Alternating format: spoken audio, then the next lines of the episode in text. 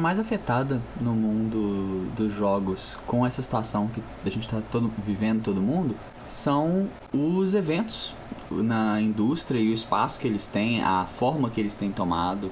A gente viu vários eventos sendo adiados ou cancelados no começo da pandemia e a gente vai vendo agora mais deles tomando essa forma de evento virtual.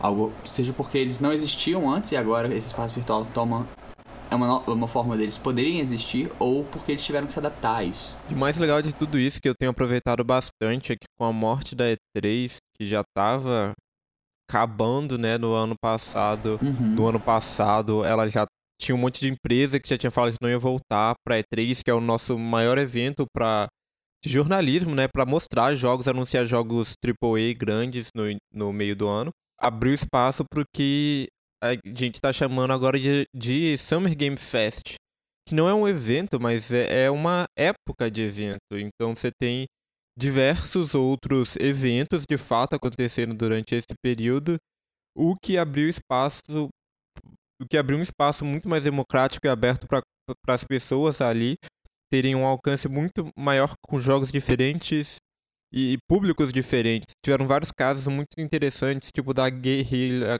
Collective, que foram três dias de streaming mostrando novidades só de jogos indies, que foi organizado por publicadoras de jogos e, e conseguiu muito tempo, né, de, muito tempo streamando esses jogos, né, tudo acontecendo em live.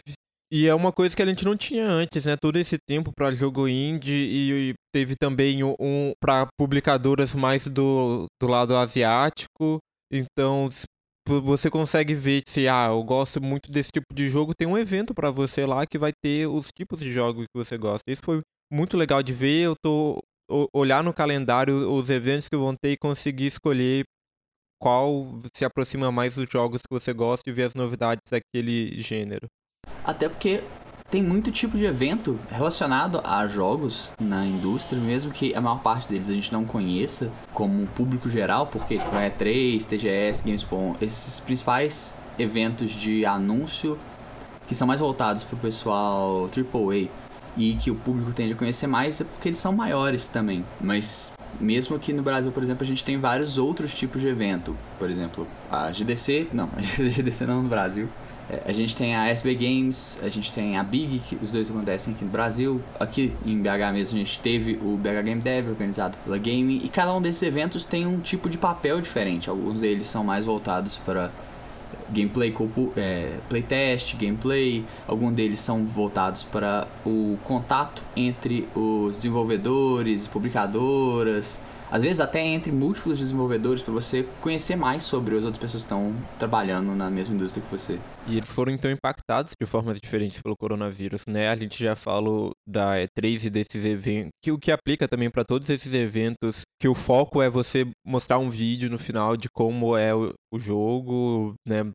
Mostrar aquilo pro público, e anunciar o seu jogo para o mundo, mas, por exemplo, tanto a GDC quanto o BH Game Dev aqui em escalas diferentes, mas o objetivo dele é, em, parte, né, se ter uma socialização ali dos desenvolvedores e mostrar conteúdo, né? Ter palestra, essas coisas que também conseguem acontecer de forma online, de uma maneira até legal, mas acho que os dois eventos, dos dois tipos de eventos que foram mais impactados e estão sendo mais negativos são os que tinham espaço de playtesting, né, da gente conseguir jogar, mostrar o nosso jogo para um público, eles jogarem, a gente conseguir ver a reação deles, estar lá presencialmente uhum. para conseguir conversar com as pessoas e conversar com elas mesmo sobre o jogo.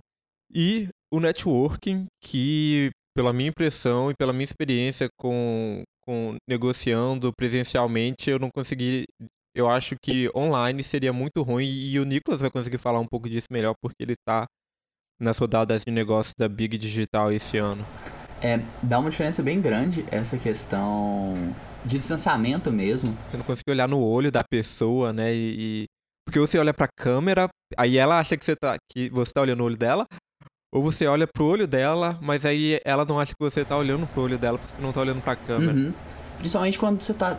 Muito do que você vai é, interpretar do pequeno contato que vocês vão ter vai ser sobre as reações que a pessoa vai estar tá tomando. Às vezes você consegue. Isso, isso ainda mais quando, se por qualquer motivo a pessoa não tiver como webcam, e aí você tá só interpretando pelos feedbacks auditivos que você consegue escutar. Tipo assim, esse, esse cara gostou, esse cara não gostou do que ele viu. Ah! Tá tendo reuniões sem, sem, sem vídeo? Tem, tem algumas que tiveram. É, foram bem hum. poucas comparadas, mas foi um pouquinho, tipo, eu não, não sei o que ele achou. Até ele começar a falar sobre feedback e parecer, tipo, ou mais empolgado, ou então parecer mais. Ah, blá, blá, blá. Pois é, porque é um negócio muito importante na hora do pitch, né? Que você tá negociando com o cara, você vê as reações dele e dependendo, você conseguir ali mudar, né? Você vê que ele interessou mais por uma parte, você fala mais sobre aquela parte. E você conseguir ali já ler um pouco da expressão dele e conseguir reagir a isso. Uhum. Uma outra coisa que você perde bastante, que era muito comum nesse tipo de evento, porque você normalmente tem as reuniões, os contatos que você marca com eles. Mas você sempre consegue tirar um pouquinho mais do que, vocês, do que você não marca.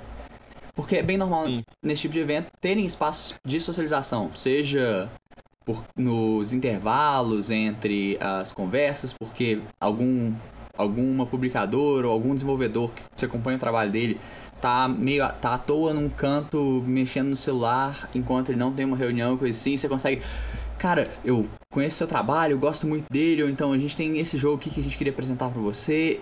Sempre tem esse espaço que é um pouquinho maior do que do que o normal.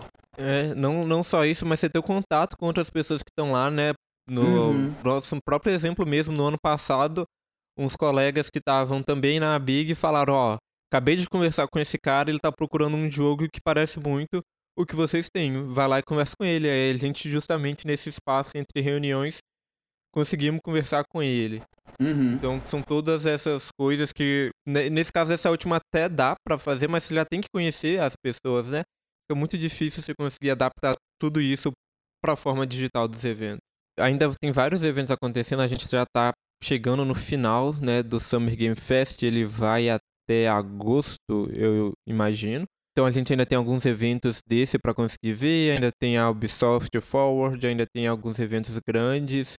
Mas bom, eu sou o Caio Gomes e juntamente com o Nicolas Lobo nós fazemos parte do Expresso Indie, onde nós produzimos vários outros conteúdos sobre desenvolvimento de jogos e aqui com a Kaya, com essa parceria que a gente tem, a gente está trazendo toda semana uma notícia do mundo dos jogos. O programa vai ficando por aqui. Até a semana que vem. Nos vemos semana que vem, pessoal. Tchau, tchau.